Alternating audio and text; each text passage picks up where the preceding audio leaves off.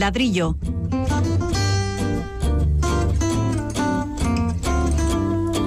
El programa divulgativo de Radio Vitoria dedicado a la arquitectura y el urbanismo.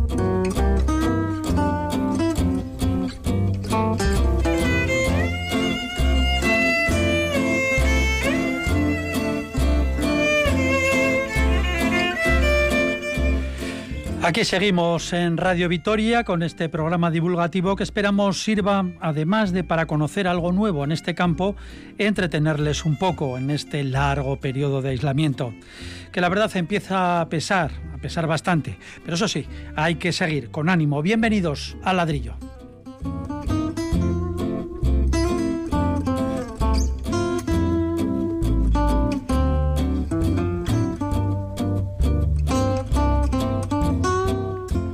El posible deterioro de las obras interrumpidas por la pandemia, después un poco de historia, cómo ha cambiado las ciudades, cómo han cambiado las ciudades por las epidemias y otras catástrofes que han sufrido a lo largo de los siglos. Estos serán dos de los asuntos de hoy y nos interesaremos por una profesión que no es muy conocida cuando hablamos de urbanismo y arquitectura, la del aparejador.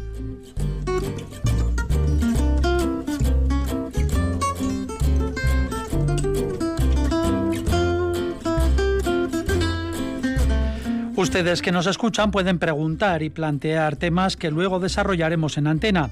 Tienen estas opciones: el correo electrónico el ladrillo eitv.eus, el WhatsApp de Radio Vitoria 656 787 180 y el contestador de la emisora 945 01 25 50. Damos la bienvenida a nuestros colaboradores fijos, los arquitectos y urbanistas. Pablo Carretón, buenas tardes. Sí, hola, Pablo Carretón. Bueno, son los problemas que tenemos con los directos a veces y ya pues ya saben, ya les hemos contado que ahora ya nuestros colaboradores e invitados no pueden acudir personalmente a los estudios de la emisora. Lo hacemos por teléfono y a veces pues tenemos estos problemas. Quien sí está con nosotros es el otro colaborador, Fernando Bajo. Buenas tardes, bienvenido. Muy, muy buenas, un abrazo a todos. Un abrazo. Pablo Carretón, ¿está usted ya? Pues no, parece que no. En fin, de la coordinación técnica se ocupa Irene Martínez, en el micrófono Paco Valderrama.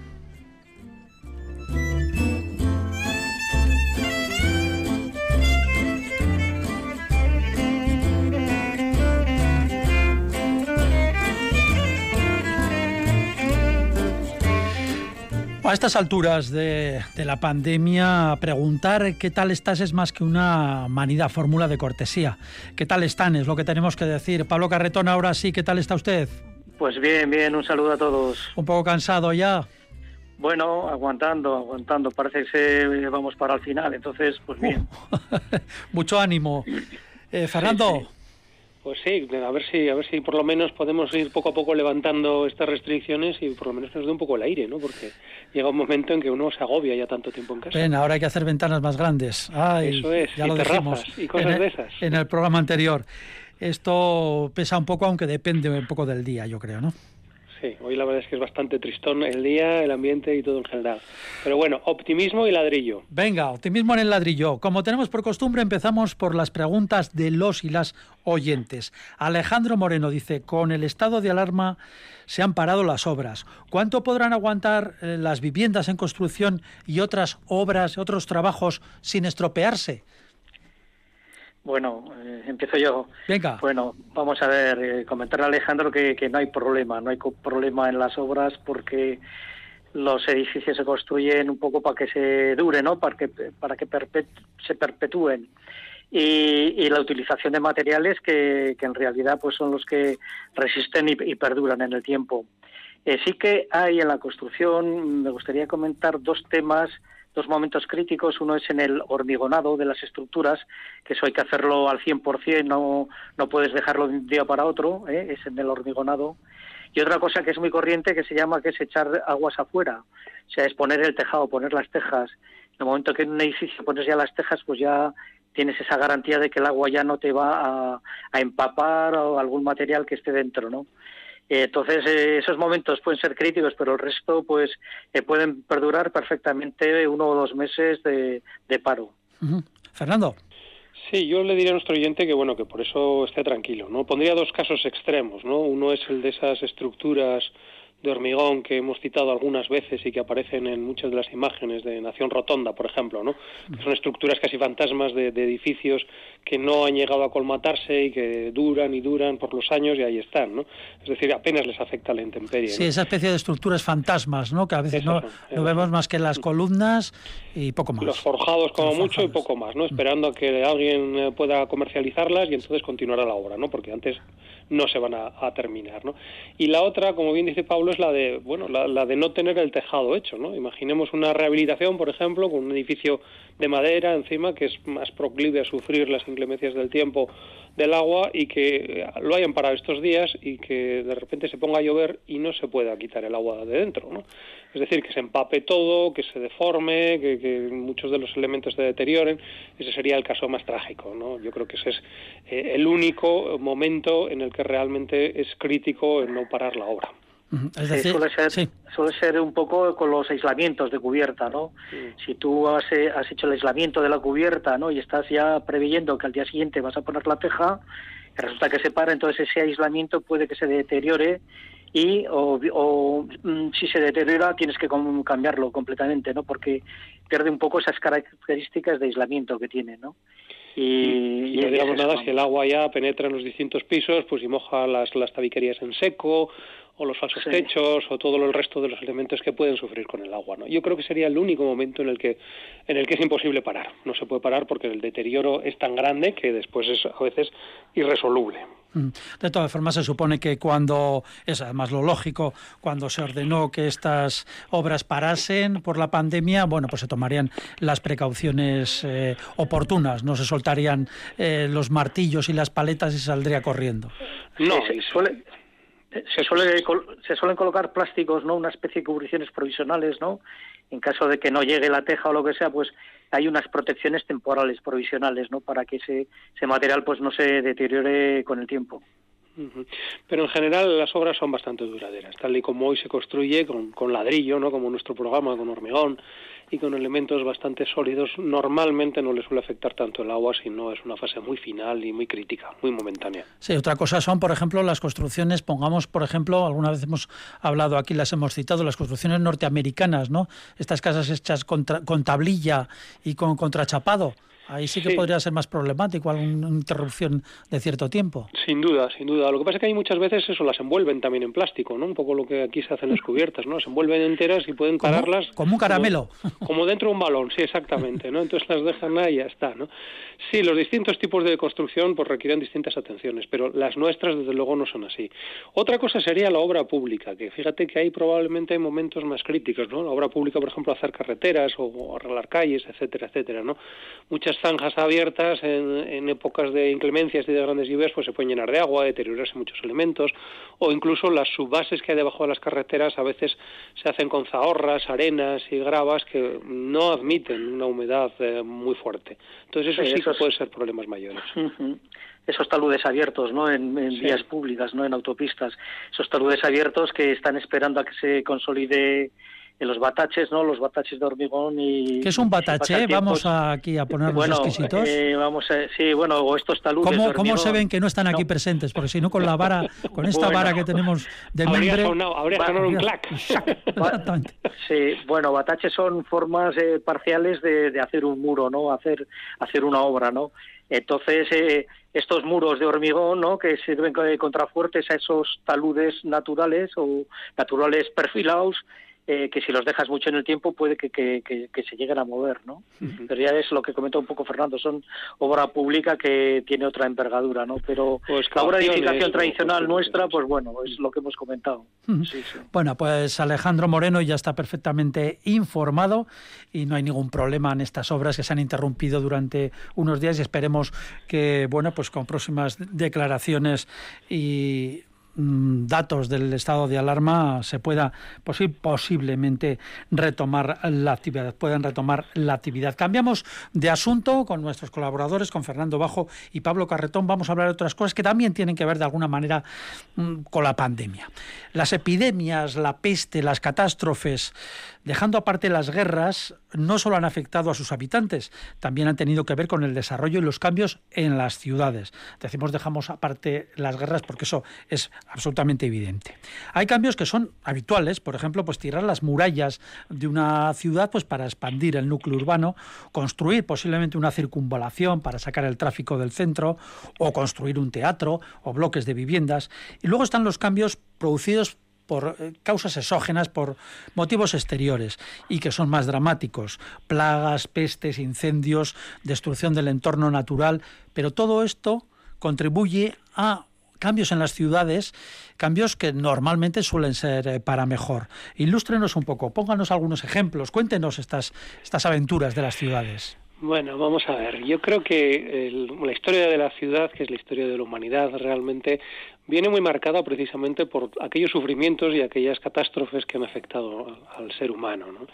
Y, desde la propia antigüedad, desde las plagas de Egipto famosas, pues ha venido modificando la estructura urbana ¿no? y a sus pobladores. Yo, eh, bueno, me fijaría en algunos momentos históricos que, han sido siempre, eh, bueno, fruto de, estas pandemias o fruto de estas eh, pestes o fruto de estas gripes o fruto de estas enfermedades, cambios importantes. Yo creo que la principal de todo es cuando el ser humano se empieza a dar cuenta de que muchas de ellas vienen por la falta de higiene.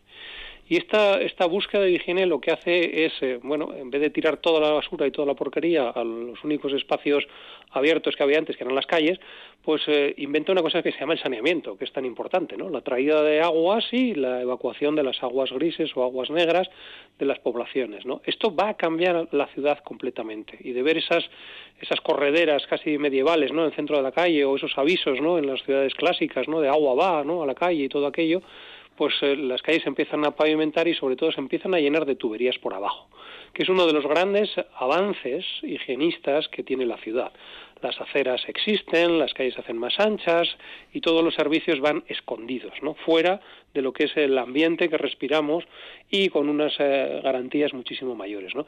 Yo creo que este es el momento en el que realmente, siendo conscientes de los peligros que tiene esta falta de higiene, a raíz de estas pandemias es cuando la ciudad empieza a cambiar de una manera que hoy no nos damos cuenta, pero es que las ciudades son auténticos laberintos de tuberías debajo de nuestras casas, debajo de nuestras calles, debajo de nuestras aceras y debajo de nuestras carreteras. Sí, ahora nos lo va a contar que Vitoria está precisamente eh, cambiando parte de sus eh, tuberías. Eh, tenemos obras, sobre todo en el centro, está poniendo, se están poniendo, bueno, Visa está poniendo tuberías mucho más, más modernas y mucho más funcionales. Y ahí nos estamos dando cuenta el diámetro que tienen, lo importante es que son. Pero esto cuando se produjo, porque bueno, en la época romana ya había eh, desagües y había una especie de alcantarillado. Bueno, es que una especie no, había alcantarillado. Luego esto se perdió y bueno, eh, había, pero no en todas las calles. ¿eh? O sea, había la cloaca máxima y unos cuantos afluentes de la misma en Roma, pero se seguía lanzando todas las aguas negras y sucias desde las eh, famosas insula, que eran los edificios de pisos, a la calle o al patio sin mayor remordimiento. O sea, era, era muy limitado. ¿no? Es verdad que durante la Edad Media esto se pierde y es a partir, pues eso, de la Gran Peste, por ejemplo, de 1354 y de todas estas catástrofes que, que vamos, terciaron la población de, de, toda Europa, cuando realmente se fue consciente de que o se garantizaba una cierta higiene en la ciudad a través de estos servicios, o esto era un problema casi recurrente, ¿no?, que iba a pasar una y otra vez, ¿no? Entonces, podríamos decir que a partir de, de, la ilustración, de, de, esos momentos en los que la ciencia empieza a funcionar como conocimiento del medio ambiente, cuando se hace evidente que las cosas tienen que llevarse de esta manera. Pablo. Sí, bueno, al hilo de lo que comenta Fernando, yo creo que también hay dos, dos momentos eh, históricos importantes, ¿no? Eh, cuando llega la revolución industrial, ¿no? 1850, tenemos un poco la, Londres como una ciudad pionera en el que había un problema de hacinamiento de la población muy fuerte, porque estábamos pasando de, de, unas ciudades eh, agrícolas o medio, medio artesanales a unas ciudades industriales. Esta revolución industrial lo que hace que este hacinamiento haya cantidad de... El cólera, por ejemplo, hubo una, una peste de cólera en Londres en 1847, la, de, la, describe Dickens, por ejemplo, en alguno de sus libros, y eso hace que la sociedad tome cartas en el asunto para mejorar esa salubridad, esas, esa carencia de, saneamiento que existían en esas ciudades, porque no, estaban dimensionadas para esta gran avalancha de población que venía de los núcleos rurales a, estos grandes pabellones industriales. ¿no? Eso fue una época importante, ¿no? la, la época de la revolución industrial. Y luego hay una segunda, eh, saliendo ya de la Primera Guerra Mundial, eh, en la Carta de Atenas, ¿no? que ya la ciudad tradicional, porque bueno, también en esa época, cuando la época de los ensanches, el ensanche Cerdá, el ensanche de Haussmann en París, eh, Hablamos del siglo, del siglo XVII, XVIII. el siglo XIX, 1850, 1800, sí, siglo XIX. Eh, se pone en valor un poco eh, los ensanches, ¿no? El, el, mejorar las ciudades. Eh, nosotros teníamos un profesor eh, de infraestructuras que decía lo que lo que tiene lo mejor de una ciudad es lo que no se ve, ¿no? Lo que está por debajo, ¿no? Esas grandes infraestructuras que comentaba Fernando. Eh, y bueno, en el siglo XX ya, después de la Primera Guerra Mundial, se vuelven a, a, poner en cuestión pues eh, los ensanches, ¿no? Las manzanas. Y entonces ya se va más higiene, más más iluminación, más ventilación, más soleamiento eh, se pone en duda la manzana cerrada y se intenta, bueno, de hecho se hace la, el bloque abierto, ¿no? Y hay otra otra otra otra transformación, otra transformación que luego ya en esta tercera o cuarta fase ya es cuando estamos ya hablando con la, ciudad compacta, ¿no? Que es la que entendemos que o, que queremos eh, construir ahora, ¿no? En estos momentos, ¿no? Pero esos esos dos saltos fueron importantes. Hablaban, sí, hablaban, hablaban del agua va, esa, esa, famosa frase que no era nunca, bueno, era agua acompañada, porque se tiraban los orinales por, la por la ventana. Eh, y me recuerda aquí, por ejemplo, los caños del casco viejo de, de aquí de, de, Gasteiz, ¿no? Bueno, no deja de ser eso. Los caños son... Mm. Sí, sí, como, igual que en la India, ¿no? En la India actualmente eh, no hay infraestructura de saneamiento y va todo al aire libre, ¿no? La, eh, ese, vamos, sí, sí, van... van en, África, en África también hay una especie de canal en medio de la calle y por ahí va todos. Fíjate, fíjate Paco, que eh, los famosos ensanches, es decir, todos los barrios en los que estamos acostumbrados a vivir en, el sur de Europa, en realidad eh, nacen de, de, de este higienismo. O sea, nacen cuando realmente se decide lanzar los, eh, eh, cementerios fuera de lo que es el casco urbano, precisamente por estas cuestiones higienistas, y sin embargo traer las fuentes al casco urbano, que era precisamente en donde las plazas pues se, instalaba una, una, fuente siempre, ¿no? Era de alguna manera eliminar aquellos residuos que podían ser peligrosos y de otra traer agua limpia y, de alguna manera fresca que no estuviera eh, estancada y por tanto que fuera más sana, ¿no? Y esto es algo importantísimo eh, porque es lo que cambia la ciudad, ¿no? Ya sé que no te gustan mucho las referencias, Paco, pero Richard Sennett, que es un famoso sociólogo en un libro estupendo que es Construir y Habitar, dice que precisamente son los problemas de la salud pública los que hicieron repensar la ciudad. Y por una cosa muy clara, porque afectaban a todos, a ricos y a pobres. Si solo hubieran afectado a algunos, probablemente no se hubieran eh, tratado de tal manera. Pero como era algo, con la peste murieron de todas las clases sociales, con, con la tuberculosis moría gente de todas las clases sociales, como afectaban estos problemas a todos, estos problemas fueron los que hicieron repensar la ciudad. Y la verdadera transformación de la ciudad a lo largo de la historia ha venido siempre precisamente por esas medidas que se han tenido que tomar contra estas, contra estas epidemias y contra estos problemas de salud de toda la sociedad. Sí, de todas formas, eh, eso que dice tiene también sus excepciones, porque sí que era clásico en las cortes y pues eh, condes, duques, eh, gente adinerada, grandes burgueses, lo que hacían inmediatamente cuando llegaba la peste era escapar al campo, a sus fincas al campo, algo parecido a lo que hacen, intentan aquí los fines de semana. Sí, pero, pero también date cuenta que no le sirve a todos, ¿no? Pericles murió de febres tifoideas y era el jefe de Atenas e intentó marcharse, ¿no? y, y, bueno, el de Camerón no deja de decantar precisamente esa, esa cuestión, ¿no? De los ricos que intentan marcharse fuera, ya ves los cómo cuentos de Canterbury o así también Exacto, también Chaucer habla de todo eso, ¿no? Es decir, e, e, estas eh, pandemias afectaban a todo el mundo, ¿no? Y por mucho que quisieran huir, pues acuérdate de los textos que hay sobre la peste negra, ¿no? Pues no había escapatoria realmente. Murieron reyes, murieron reinas y murieron gente muy, muy, muy adinerada y con posibilidades de aislarse, ¿no? Pero eso precisamente fue lo que hizo que la ciudad cambiara, ¿no? Que, de, repente todo cambió. Mira, hay otro dato muy interesante que, que, bueno, he estado antes mirando, la famosa gripe del, del 18, aquella que suelen nombrar con... la, gripe española que no es tal, porque se, eh, vamos, el primer dato viene de Kansas, precisamente de Estados Unidos. y Creo que además de cuarteles militares. Claro, y de los soldados que vinieron a Europa y ahí se desperdigó por toda Europa con la guerra. ¿no? Lo que pasa es que, España, que era neutral, pues era la que primero se fijó en ello, la que primero lo publicó. ¿no? Pues mira, un dato importante que hizo esta gripe. ¿no? Eh, en Madrid cambió la normativa de edificación y de aquel único retrete que había o en el patio de las viviendas o por piso como mucho de uso común, la normativa cambió y se obligó a que cada unidad de vivienda, cada residencia, cada, cada piso, por así decirlo, particular tuviera su próximo su, su, su retrete particular, ¿no?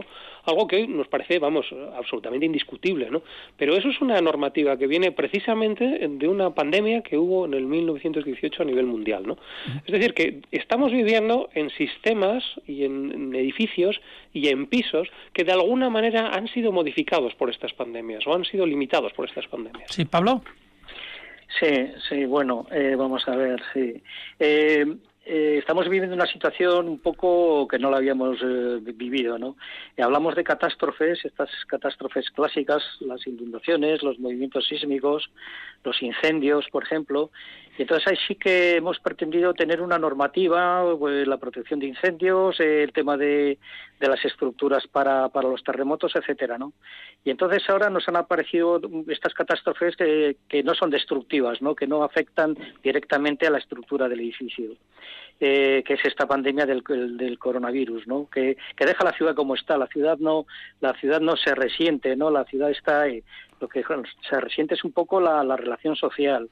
Eh, ya no va a ser la misma la ciudad que, teníamos antes, porque la ciudad ya se tiene que, eh, cuando pase esto, habrá que analizar qué equipamientos sanitarios tenemos, qué, qué tipo de viviendas. Eh, es un hecho curioso que nos estamos ahora eh, conversando, bueno, aparte del teléfono, pero por ejemplo los bloques de viviendas a través de los balcones, ¿no?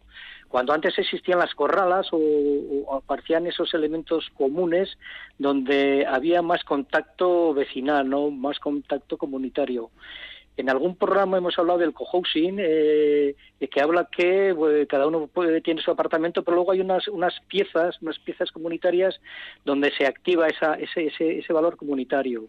Eh, esta epidemia nos ha dejado un poco porque tenemos que reflexionar sobre la ciudad, sobre los equipamientos, sobre las evacuaciones, eh, esa vulnerabilidad que nos ha demostrado que tiene este virus y ojalá que sea el último, ¿no? Pero nos tenemos que preparar, así como nos preparamos los edificios para los incendios o para el tema sísmico, para las inundaciones, como hay manchas de inundabilidad en las ciudades donde se puede edificar o no. Eh, esto nos va a hacer reflexionar el, modelo de ciudad, el modelo de relación social y el modelo de equipamientos, equipamientos sanitarios, además con arreglo a los expertos en medicina, que son los que van a, plantear eh, eh, qué dotes, qué dotaciones va a poder tener en caso de, próximas eh, epidemias. Usted, Fernando, coincide en esa apreciación de que esta pandemia tendrá consecuencias urbanísticas. Yo creo que ya las está teniendo, ¿no? Vamos, yo por lo menos eh, estos días que, que pasas en casa yo creo que todos estamos reflexionando, ¿no? Eh, como nunca estamos mucho tiempo en nuestras casas, eh, no nos damos cuenta de, lo, de las carencias que tienen, ¿no? Yo, yo eso lo estaba pensando esta misma mañana, ¿no? Tenemos muchas carencias en nuestras casas. Hablamos la semana pasada de las terrazas. tiene, tiene una carencia importante. Todas las casas deben tener una terraza, ¿no? Para poder salir y tomar un poco el aire. Es que si no, es terrible. Y, y, por ejemplo, yo esta mañana lo pensaba, los cuartos de baño ahora los tendemos a, a poner todos en el interior, casi sin, sin ventilación que no sea artificial, ¿no? Resulta que es uno de los elementos más húmedos y vamos a decir probablemente más insanos y con menos ventilación natural y, y, por qué no la tienen ventilación e iluminación natural no cuando se ha demostrado que, que son elementos que, que, eliminan virus bacterias y demás no yo creo que, que lo que tenemos que hacer es, sacar la ventaja de todo esto y ser críticos con los lugares en los que vivimos, porque como digo, tiene unas carencias enormes, fruto del mercado, de la especulación, de la falta de suelo, de, la carestía, ¿no? de la vivienda, pero que, realmente no funcionan muy bien o podrían funcionar mucho mejor. Y yo creo que este momento de, pensamiento y de análisis, que me gustaría además hacer partícipe a todos nuestros oyentes, que piensen cómo sería una mejor vivienda de la que tienen, ¿no? ¿Qué, qué cosas se podrían modificar y mejorar fácilmente? ¿no? Hombre, habrá más de uno o más de una o muchísimos que diré yo con que tenga unos metros cuadrados más, pues sería sería feliz. Fíjese que, hemos hablado aquí de casas pequeñas. Pero eso, por supuesto, Paco, mm. pero en esos metros cuadrados que tenemos, que igual no nos podemos permitir más, igual ordenándolos de forma distinta, podría ser muchísimo más agradable nuestra vida o nuestro largo tiempo dentro de, ellas, ¿no? Y yo creo que ese es el, verdadero ejemplo que tendríamos que Ahora mismo un, piso estándar, un piso estándar que tuviera, por ejemplo, eh, paredes correderas, pues podría ser una especie de solución. ¿no? dices, bueno, toda la parte de dormitorio corremos el muro, la pared, sobre unos sistemas de rieles o, pues algo así, o tal igual y tenemos pues como una especie de gran salón, ¿no? o las terrazas, o las galerías antiguas que había, o los miradores que había también en nuestra arquitectura tradicional de aquí de, de, Vitoria, ¿no? Mm. Yo creo que hay elementos fantásticos que se han ido perdiendo y que sin embargo planteaban esa relación con el exterior que sin salir de casa, como ahora estamos, sin embargo disfrutaban mucho más del medio ambiente y de la luz y del aire. ¿no? Sí, Pablo. Sí, bueno, eh, yo vuelvo, vuelvo a, insistir, en que yo creo que hay que potenciar también los elementos comunes, aparte de la vivienda, de mejorar estos espacios que estáis comentando. Eh, tú imagínate que Vitoria todos los todos los tejados que se dice tradicionalmente serían terrazas, terrazas de cada portal de vecinos. Estarían ahora actualmente pues eh, con hamacas dialogando. tampoco se podría. Que no pueden, Pablo. Que no, pueden, que no se puede. Pero a ver, a ver, a ver, a ver si están si han tomado las medidas suficientes de máscaras y guantes eh, pueden estar no, dialogando que no se puede que no se puede que no se ha leído que no no, lo, no, se lo permiten no se lo permiten bien vale Pero vamos eh, Independientemente de la pandemia, eh, eh, eh, el potenciar la, convivencia comunal yo creo que es muy importante. Se está volviendo en Barcelona, hemos hecho algún programa potenciando estos elementos de, la cocina común, el salón común, etcétera, ¿no? esta serie de, de, espacios comunitarios que son legales, o sea que en Barcelona están funcionando. si toman las medidas correctas para, para, para convivir en esos espacios con las distancias legales, eh, pues, pues bueno, perfectamente estarán funcionando. Estamos enclaustrados en cada vivienda. Hay gente que está viviendo en 60 metros cuadrados, con una vivienda que le da un interior. O sea, que por mucho que le hagas un, un, tabique corredero, siguen sus 60 metros cuadrados. Sí, pero no, va no va a poder salir de ahí. O sea, es que esto... Pues igual tiene un porche abajo, un porche, puede tener un porche un porche y puede pasear en el porche, que es un elemento común. Eh, Salburú y Zabalgana está lleno de, porches privados, eh, privados cubiertos, que me imagino yo, porque no voy allí, porque no puedo ir allí, porque estoy enclaustrado, me imagino que le estarán dando vida a esos porches eh, comunitarios y como eso mm. muchas cosas. Creo, creo que no, creo, que no se puede. espera, si tienen críos, sí, si es un si es un espacio privado con un con unos juegos de niños me imagino que se organizarán para bajar con los pequeños eh, a ciertas horas etcétera manteniendo las distancias pero yo creo que hay que potenciar los elementos comunes de una de una de, un, de, una de una de una vivienda de unos edificios colectivos de viviendas no sé, eh, me parece que no. ¿eh? Yo tengo aquí los. Eh, estoy buscando ahora mismo que la normativa. Alguien de Salburúa, alguien de Salburúa podría, podría darnos su opinión, a ver cómo. Sí, cómo una, cosa es la opinión, pero otra cosa es la normativa que es inflexible en ese sentido. ¿eh? Bueno, en cualquier caso, yo, yo estoy con Paco, pero bueno, en cualquier caso, yo creo que después de esto sí que es verdad que, que tenemos que replantearnos muchas cosas y, vamos, uno de ellos es, es, dónde y cómo vivimos. Y yo creo que eso es importantísimo, ¿no? Porque después de pasar tanto tiempo en nuestras casas, seguro que todos hemos buscado o hemos encontrado alguno algún inconveniente que es fácilmente mejorable. ¿no? Sí, eh, el otro día, concretamente, eh, antes de ayer, con unas, hablando con unos amigos y tal, bueno, hablando por, eh, por, por internet, claro, por el por las pantallas. Eh, nos decía eh, una, una amiga, oh, estoy descubriendo que me encanta mi casa, estoy encontrando, estoy encontrando ricones que ni sabía que existían. Mira por dónde. Y, muy difíciles de limpiar. O sea que... Eh, también se está poniendo en cuestión este enclaustramiento tan draconiano que nos han impuesto. Creo que hay bastantes artículos por ahí que en las redes que que, que, no creen que sea tan tan tan tan fuerte lo que nos han implantado. No lo sé, no lo sé. No lo Eso es parte de un debate que yo creo que es un poco... De la normativa, sí, pues la normativa, pero bueno. La normativa está, parece que está dando está, parece que está dando frutos. Mm, sí, sí, ojalá. lo que nos dice las autoridades sanitarias, así que que continúe. Bueno, pues tenemos más cosas aquí en el ladrillo. Ponemos un poquito de música para que beban un poco de agua y descansen y volvemos en nada, eh, cuando acabe este tema musical. Fue en ese cine, ¿te acuerdas? En una mañana al este del Edén. James Dean tiraba piedras a una casa blanca, entonces te besé.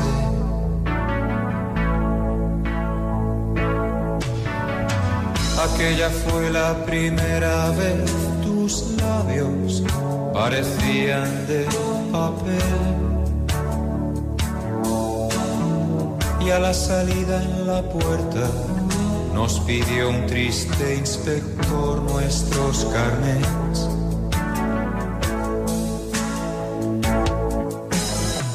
Luego volví a la academia para no faltar a clase de francés.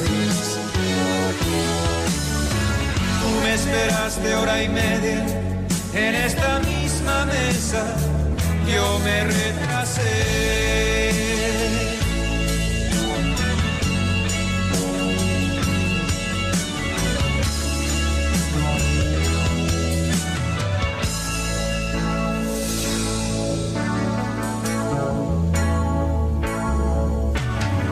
¿Quieres helado de fresa o prefieres que te pida ya el café? Cuéntame cómo te encuentras, aunque sé que me responderás muy bien.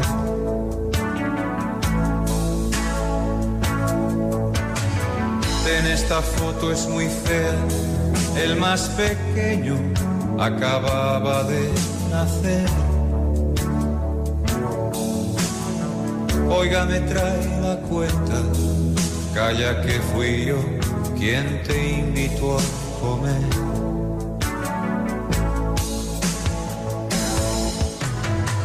No te demores, no sea que no llegues a la hora al almacén.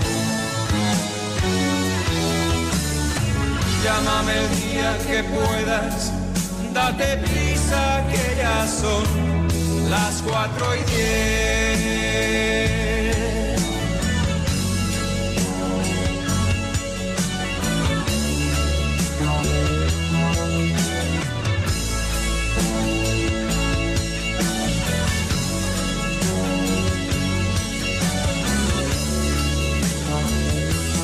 El ladrillo, el programa divulgativo de Radio Vitoria dedicado a la arquitectura y el urbanismo.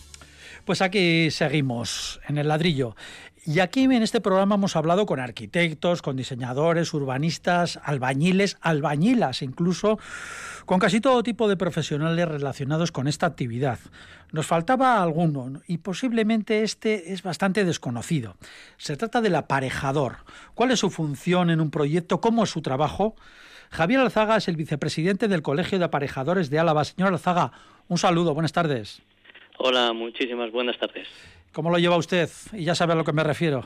Bueno, pues aquí confinados. Hoy nos hemos podido acercar al estudio y estamos aquí haciendo algunas cosillas, pero bueno, bastante inactivos con el tema de que las obras las tenemos paradas. Esperemos que hasta el próximo martes. Bueno, a ver si, si es así, pero eso dependerá lógicamente de las autoridades sanitarias. ¿Cuántos aparejadores hay en Álava, por curiosidad? Pues colegiados estaremos sobre unos 300, 320 o así. Entre 300 y 320, que ya son. ¿Cuál es eh, su campo de actuación? Tal vez entre el arquitecto, lo digo desde el desconocimiento, entre como una especie de puente entre el arquitecto y el maestro de obras, por decir, por decir algo. Bueno, la labor del, del arquitecto técnico, eh, aparejador de llamado antiguamente, aunque nosotros todavía adaptamos ese nombre muchos profesionales, y, hoy en algunos casos ingenieros de, edificación, eh, es, un, es un profesional que lo que hace es controlar la obra en su ejecución, controlar su obra en la obra en el tema económico y controlar la obra en el tema de materiales. Entonces, mientras que el arquitecto diseña, nosotros, nuestra formación, por nuestra formación técnica de universitaria, nos dedicamos a el tema de control de la ejecución. Por eso nos denominan director de ejecución de, obra. Perdón. Es decir, ustedes eh, se manchan de barro y los arquitectos no. Eh, sí. Ahí tenemos a dos arquitectos que creo que se manchan también. Fernando, eh, Pablo. Sí, también, también, también nos manchamos de barro, sí. Usted, usted Pablo, por ejemplo, eh, empezó como aparejador, ¿no? Bueno, yo estudié arquitectura técnica y luego pasé a arquitectura superior, sí, sí.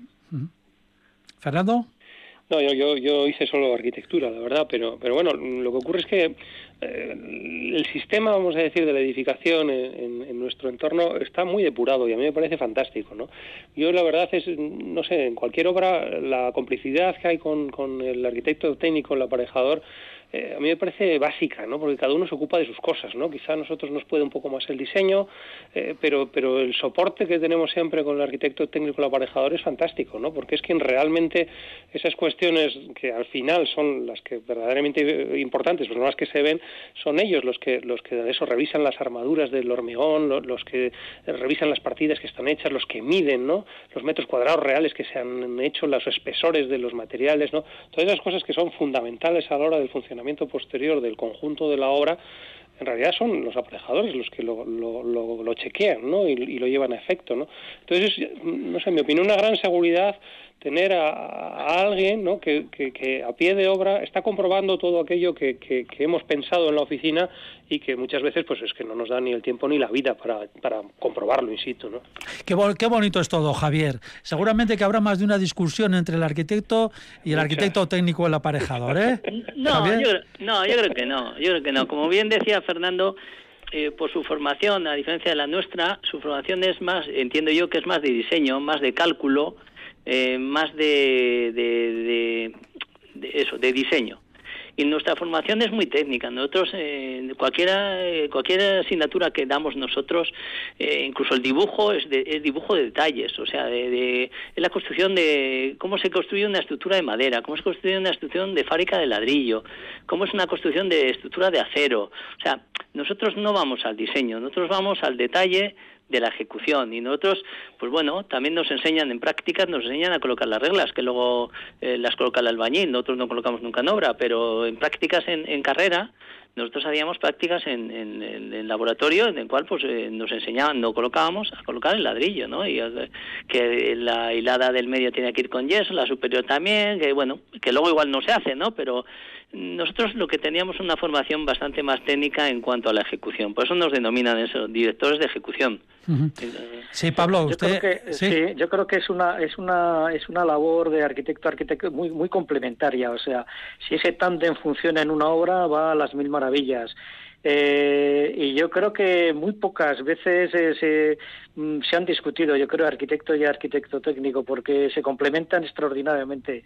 Y, y si hay buen, buen, buen rollo, como se dice, pues esa obra irá bien, irá bien hasta el final y eso es importante. No sé, yo creo que se complementan y hacen un tándem eh, muy necesario en la construcción. Sí, un aparejador, por ejemplo, por curiosidad, eh, ¿puede diseñar un proyecto, puede diseñar un edificio, no sé, un chalet o un establecimiento? Bueno, la, ley de atribuciones, la diferencia que nos hace con los arquitectos es que nosotros no podemos diseñar nada que toque el tema estructural, ¿no? Toma, el tema, el tema, el tema de diseño eh, exterior. Nosotros podemos acondicionar locales, podemos hacer temas de rehabilitación, podemos, eh, sobre todo rehabilitación estamos haciendo bastante últimamente, siempre y cuando no se toque el tema estructural, ni entendiendo por estructural también el tema de escaleras o el tema de cubierta. Mm. Pero nuestro campo es bastante amplio eh, no tanto como el de arquitectura, pero esa nuestra limitación siempre está en el, tema estructural. Es decir, ustedes, por ejemplo, pueden coger un piso que está hecho un verdadero desastre y los propietarios dicen, venga, déjenos usted el piso este de diseño totalmente nuevo como una patena. Ustedes pueden hacer todo eso, tirar tabiques, todas estas cosas. Sí, sí, hombre, sí, además en, ese ámbito bastante más amplio, ya digo, una rehabilitación de edificio entero casi. Si no tocamos estructura, nosotros eh, tenemos, eh, tenemos la atribución para poder hacer ese proyecto. Un local, el local que quieras, mientras nosotros no tocamos el tema estructural, nosotros podemos hacer cualquier tipo de acondicionamiento local. Grandes, pequeños y lo que sea. ¿Y aquí no hay problemas de competencia con los arquitectos? Bueno, la ley de atribuciones es así y lógicamente somos un, profesional más en el mercado, con esas limitaciones, pero somos en, en, eso, en ámbito de trabajo, nosotros somos un, un profesional más. Fernando, ¿algo que comentar? no, no, fíjate, estaba pensando que mm, realmente la figura del aparejador o arquitecto técnico, eh, como aparejador en este caso, no existe en, otros países, ¿no? Y, y, no existe, no existe. Mm, no, exactamente igual, no, no. Y precisamente yo creo que eso es una de las grandes ventajas que tenemos que tenemos aquí, ¿no? Porque el, tándem normalmente funciona tan bien, esa, esa, ese reparto de atribuciones funciona tan bien, que hace que, que se pueda hacer todavía obras muy artesanales y con mucho conocimiento, ¿no? Porque el aparejador lo que tiene es muchísimo conocimiento de lo que es la obra en sí, ¿no? Y la industrialización, sin embargo, ha, hecho que en otros países la obra sea mucho más impersonal y mucho más, eh, diría yo, que, lejana, ¿no? hasta cierto punto, ¿no? Precisamente porque falta esa persona que con el conocimiento de la construcción, sin embargo, está a pie de obra y de alguna manera gestiona, vigila y controla lo que es el proceso constructivo, ¿no? Yo creo que es un, vamos, un emisario fantástico que al estar presente en la obra y conocerla perfectamente hace que realmente el, resultado final sea muchísimo mejor. Sí, eh, Pablo, eh, la pirámide jerárquica, por decirlo así, entonces sería el arquitecto, el arquitecto técnico, el aparejador y luego el jefe de obra o el jefe de obra es el no hay jefe de obra. Sí, sí, bueno, la empresa, la empresa constructora, la que realiza la obra, tiene, tiene el, responsable de la obra, ¿no? Que es el, jefe de obra, como se diríamos. Eh, no sé si es pirámide, yo creo que, que es más paralelepípedo, ¿no? Cada uno tiene su función, firma sus responsabilidades y cuando se acaba la obra la ley de la ley de edificación marca qué responsabilidades tenemos cada uno. Entonces ya te vuelvo vuelvo a comentar que es un es un tándem no eh, el director de la obra es el arquitecto el director de la ejecución es el arquitecto técnico y bueno todos tenemos nuestras funciones y, es así vamos. Y el jefe de obra es el que eh, es, es el constructor eh, eh, yo solo, con, sus peones, a los, a los clientes les suelo comentar que somos como una especie de triángulo, ¿no? En un vértice está el, que pone el dinero, que es el promotor, puede ser uno que se haga una casa, y en los otros dos vértices está la dirección de obra, que es arquitecto y arquitecto técnico, y en el otro vértice está el constructor el arquitecto técnico y el arquitecto tienen que defender al, al, propietario con respecto a que el constructor que, haga bien la obra, que el propietario se va a gastar ahí un dinero y que ese dinero esté bien ejecutado, ¿no? Entonces, en ese triángulo estamos las tres partes, la dirección de la obra, el propietario que está arriba, ¿no? Que es el, es el triángulo está arriba y el de la derecha es el constructor que lo quiere hacer bien. Eh, Javier, una pregunta, ¿cuánto paro hay en entre los aparejadores arquitectos técnicos alaveses? Eh, a la vez hasta la semana pasada ninguno. De hecho, ¿Qué me dice? ¿320 todos trabajando? Todos trabajando. De hecho, las ofertas de trabajo que llegan al colegio no las cubrimos y puedo contar una anécdota de hace 15 días de que el ayuntamiento pidió arquitectos técnicos, arquitectos o arquitectas técnicas y, no pudimos ofrecer ninguno porque todos están empleados. De hecho, muchas vacantes en las administraciones oficiales están gente de bolsas porque, bueno, porque no han sacado y porque no se, no se cubren. ¿Hay, ¿Hay muchas mujeres arquitectas técnicas aparejadoras? Bueno, pues en Álava cubrimos el, el porcentaje más menos de, de que está a nivel nacional que es que es en las carreras técnicas el, sobre el 25% el que ocupan las mujeres y nosotros estamos en el 28, 28 frente a 72. Un poquito más. Bueno, eh, ¿y cómo son estos estudios? Ya, porque bueno, después de lo que me acaba de decir, 320 colegiados aquí en Álava de aparejadores y no hay nadie en paro y están pidiendo eh, todavía más eh, profesionales y no hay, pues estos estudios son muy largos, arquitectura ya sabemos, que bueno, pues es una carrera larga, sufren mucho, en fin. Eh, ¿La suya cómo es? Bueno, eh, la carrera nuestra de arquitecto técnico, ingenierificación, un poco ambiguo todavía, depende de la escuela donde se estudie, eh, adquiere una nominación distinta. desde el plan Bolonia se estandarizó y se normalizó a cuatro años. Antes había escuelas que lo impartían en tres años más el trabajo fin de carrera y otras que lo hacían en cuatro años. Bueno, eh, a partir de Plan Boloña nos consignan un grado y, está distribuido en, cuatro, en cuatro cursos, en cuatro años, en los cuales eh, adquirimos la, titulación de, grado. Eh, un primer año, lo que es bastante genérico, en el cual hay bastante fundamentos genéricos de matemáticas, de física, de, de, primeras nociones de construcción, de materias de construcción, y luego un segundo y tercer grado, eh, que es un curso, perdón, que, es, eh, que son bastante más técnicos, ¿no? En el cual eh, somos muy muy polifacéticos en ese sentido, porque porque estudiamos desde el tema estadística, el tema, insisto, de todo el tema de legislación, de legislación aplicada a la edificación, ¿vale? Estudiamos todo el tema de construcción en todo tipo de detalles, en, tanto en todo tipo de estructuras como de fábricas de ladrillo, como de tabiquería. Estudiamos en profundidad todo el tema de materiales de construcción. Estudiamos economía de la empresa, ¿vale? Estudiamos todo el tema de instalaciones, aunque nosotros no nos dejan firmar proyectos de instalaciones, nosotros somos responsables también de la ejecución de las instalaciones y como tal tenemos una formación muy buena del tema de instalaciones. Por último, sí, eh, tenemos que ya, porque tenemos algunas cositas más, tenemos que ir terminando. ¿Y dónde se estudia? ¿Aquí en Álava hay...? Bueno, aquí la, UPV lo, oferta en, Donosti, en la, en la Universidad Politécnica de San Sebastián, y ahí se, ahí se oferta como sitio más eh, cercano. Luego alternativas, pues lógicamente tenemos aquí en Burgos, tenemos en Madrid, Barcelona, eh, tenemos en 24 escuelas a nivel nacional. ¿Hay, mucha gente, muchos alaveses que usted sepa estudiando? ¿Hay muchos alumnos o...? Desgraciadamente hay pocos. Hay pocos. Después de la, crisis del 2008... Se, se han eh, asustado completamente. Pocos, sí. De hecho, de hecho, se han reducido las escuelas. Desde la crisis del 2008 hemos bajado a mitad de escuelas teníamos unas cuarenta y tantas, ya estamos en 24 a nivel nacional y, el, y la nota de corte está siendo bastante baja porque efectivamente no hay demanda, de hecho no se llenan. No se llenan las. No se llenan porque la gente quiere ser únicamente arquitecto o sencillamente porque no quieren saber nada. Bueno, el tema de arquitectura podrían hablar de esos compañeros que están ahí, pero vamos, te que es que yo creo que en este momento el tema de, construcción no es una, una, carrera en auge, ¿no? Eh, desgraciadamente, yo creo que con, con, una información bastante errónea. Igual que cuando hubo el boom, todo el mundo quería estudiar y, y así aumentaron el número de escuelas a nivel nacional, pues hoy parece que, que, estamos olvidados, ¿no? Somos como Realmente lo que, lo que le he dicho, que estamos ahí con una ocupación bastante buena, con sin ningún tipo de paro y con ganas de trabajar, vamos, que estemos nuestro, nuestro sitio en el mercado. ¿eh? Muy bien, no cabe la menor duda. Javier Alzaga, vicepresidente del Colegio de Aparejadores de Álava. Muchísimas gracias por haber estado en el ladrillo. A vosotros. Gracias. Y que vaya, Y que vaya muy bien. Un saludo, Pablo, un saludo, Fernando. Bueno, hasta la próxima. Bueno, Fernando, Pablo, eh, ya ven, nada de paro, ¿eh? Sí, sí, sí, es una carrera con futuro, está claro, eso es así. Buena, buena señal, buena señal. Bueno, los aparejadores siempre tienen trabajo, porque son gente muy útil y muy práctica. Los arquitectos, sin embargo, somos bastante menos pragmáticos. Bueno, no se dé no se dé con el látigo, no se dé con el látigo en la espalda, aunque sí, aunque estamos en Semana Santa, usted mismo. Antes hablabas de la pirámide y me acordaba yo, creo que la pirámide hay que ponerla boca abajo y en el último punto está el arquitecto, abajo, abajo del Siga usted dándose. Pene, pene que estamos en Semana Santa. Virtualmente, pero con el látigo. Vamos, vamos con más temas. Eh, bueno, tenemos unos minutitos, vamos a escuchar un poquito de música, nada, unos para, para eh, desengrasar un poco y citamos un par de, de temitas más por encima.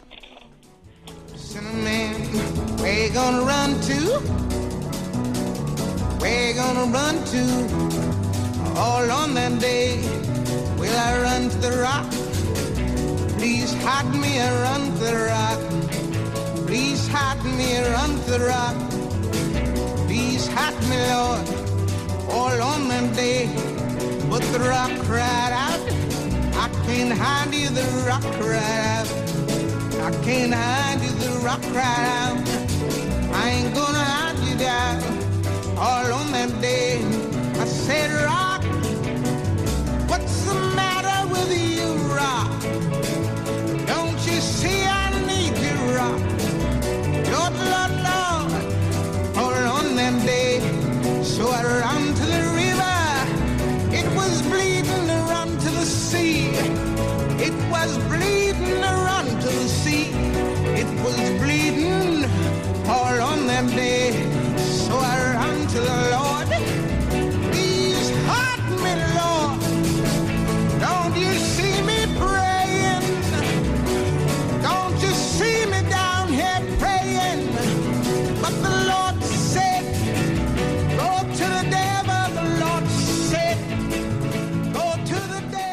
El ladrillo, el programa divulgativo de Radio Vitoria dedicado a la arquitectura y el urbanismo. Pues aquí seguimos mientras Fernando Bajo sigue dándose, fustigándose con el látigo en esta, Semana Santa virtual. Eh, vamos a hablar de, bueno, ya nos ponemos un poquito más serios, vamos a hablar de dos fallecimientos que están relacionados con el mundo del urbanismo y ambos a causa, por desgracia, del coronavirus. Dos figuras, una muy respetada, y otra ejemplo de la especulación en tiempos de la burbuja. Hablamos del arquitecto norteamericano de Nueva York, Michael Sorkin, y por otro lado, eh, gran figura de esa burbuja especulativa, Francisco Hernando, si decimos Francisco Hernando igual no le suena mucho, pero si le decimos Paco el Pocero, pues seguramente sí. Eh, Paco el Pocero es bastante más conocido, era bastante más conocido, pero Michael Sorkin no. Eh, ¿Quién es Michael Sorkin? Bueno, eh, es un arquitecto neoyorquino, un arquitecto bastante crítico con el establishment de, esta arquitectura del espectáculo. Eh, es profesor, ha sido, era profesor, ha escrito varios libros y era un hombre que quería que, la arquitectura textualmente como herramienta de cambio social, ¿no? Y estaba en contra de la, de la pisonadora capitalista, ¿no? Era, era un hombre que, que analizaba un poco esta, esta, arquitectura de ahora del espectáculo y creía que, la arquitectura tenía que ser más crítica, más analítica y más social, ¿no? Y bueno, eh, su nombre también estuvo eh, estuvo aquí en el Congreso de la UIA en Barcelona en el año 96 con un tema muy curioso que era la, cantinera del contenedor. Eh, la cantinera del contenedor. sí, él habla así, la cantinera del contenedor, ¿no? Pone unos ejemplos, ¿no? De una conferencia magnífica, bueno, yo la tengo escrita, ¿eh? el contenedor Chernóbil, que se rescayó Baraja, eh, no le gustaba hablar de la ciudad como contenedores en los barrios, etcétera, ¿no? Y analiza un poco esa, esa palabra, ¿no? Y le da le da valor, por ejemplo, como transporte, ¿no? Como como contenedores de transporte más más de contenedores eh, estáticos de ciudad o de o de estos contenedores nucleares. Eh, un hombre, un personaje muy curioso y, es una referencia. Que Popularmente, con años. Sí y de, de, coronavirus. Eh, como diríamos popularmente, un arquitecto rojillo, ¿no, Fernando? Sí, sí, la verdad es que era, así, era así. Además, un firme creyente. No, se callaba en absoluto. En absoluto. ¿no? Yo, vamos, tuve la suerte de asistir a una conferencia suya ahí en Estados Unidos y la verdad es que era un personaje muy carismático, un magnetismo tremendo, ¿no? Y, arrastraba a la gente, ¿no? Porque él creía en lo que en lo que decía y en lo que defendía, ¿no? Y es curioso que un que un arquitecto que, que había elegido vivir en Nueva York, precisamente la ciudad de los rascacielos y de la especulación urbanística más rampante, fuera al mismo tiempo el azote de, de, esa especulación urbanística, ¿no? Es una de las ¿No le gustaban los rascacielos? Eh, bueno, le gustaban en su contexto, ¿no? Pero, por ejemplo, uno de sus grandes eh, artículos críticos era precisamente contra la torre Soho Trump, construida eh, en el Soho neoyorquino, ¿no? La construida por Trump. Odiaba la torre. Odiaba la torre, decía que pasaba todos los días cuando iba caminando al trabajo y dice que le parecía la cosa más vacua y asquerosa que había visto en su vida, porque además se cargaba el skyline del, del Soho neoyorquino, ¿no? Donde él vivía y cerca de donde él trabajaba. Haciendo amigos haciendo amigos con el presidente nada más y nada menos. ¿no? Pero, es un poco como Sanders, ¿no? En la política, ¿no? Es un Sanders, yo creo. Sí, es un Bernie, un Bernie Sanders. arquitectos, ¿no? pero, pero es, es, curioso porque sí, escribió un montón de libros y todos además en la misma línea, ¿no? Muy críticos con, con esa idea del parque temático en que se ha convertido nuestras ciudades y con esa idea de que el capital es el que manda y acaba destrozando las ciudades. Bueno, pues eh, los últimos dos... Sí, sí. Tiene, eh, tiene, unas urbanizaciones en China, en Xi'an, que tenía también estudio, también muy interesantes. Eh, la otra figura que también ha muerto por coronavirus es otro, es completamente distinta. Supongo que Sorkin, a Sorkin no le hubiera gustado nada. Eh, Francisco Hernando, Paco el Pocero. Bueno, se seña. Esto, sí, se seña un ser capaz de salir eso de las alcantarillas, ¿no? Y hacer una ciudad nueva de la nada, ¿no? O sea, una cosa tremenda, ¿no? Nacer y, desarrollarse de tal manera, algo que, realmente, pues hombre, pasa en pocos sitios, ¿no? Pero, pero también es cierto que es, un, es el hijo de su tiempo, ¿no? Yo creo que espero además unos tiempos que ya habrán pasado porque era la especulación pura y dura para el tejido residencial de este país y sobre todo para ese desperdigamiento de lo que es el, la ciudad, ¿no? casi la anticiudad, ¿no? crear satélites, crear ciudades dormitorios y crear núcleos que realmente pues poco tienen que ver con esa ciudad que todos admiramos. Y con cierta golatría, porque todo llevaba su nombre y, el pocero y el nombre de su mujer y bueno, era una cosa de lo más peculiar, un, estilo eh, giligilesco de alguna manera, ¿no, Carretón? Ese no al final es un único uso no hacer unos, un barrio completamente dormitorio eh, a lo grande y que y que no aportaba yo creo que ni equipamientos ni actividad urbana no ni, ni clima social. Entonces ni calidad pues, arquitectónica claro entonces pero hizo cantidad de dinero tenía avión propio. Fue una ciudad fantasma no yates yates varios también. Luego tuvo que vender todo. Parece que se fue a Guinea a intentarlo allí de nuevo pero no le no le funcionó la cosa Mm-hmm. Bueno, yo creo que es que es, como digo, pues en un momento que, que, ha pasado ya y que realmente pues propició o por lo menos permitió estas estas figuras que no es la única, como bien has dicho, y que al final pues no se estaban una especie de idolatría sobre lo que es la ciudad y no es así, ni era ciudad lo que hacía. Bueno, pues lo que, lo que ya no tenemos ya no es ni ciudad ni nada, no tenemos tiempo. Fernando Bajo, Pablo Carretón, muchísimas gracias, feliz confinamiento y seguimos la semana que viene aquí en el ladrillo. Un abrazo. Un abrazo a todos. Saludos a todos ustedes ustedes también. Muchísimas gracias por habernos escuchado aquí en Radio Vitoria. Sigan con nosotros, Agur.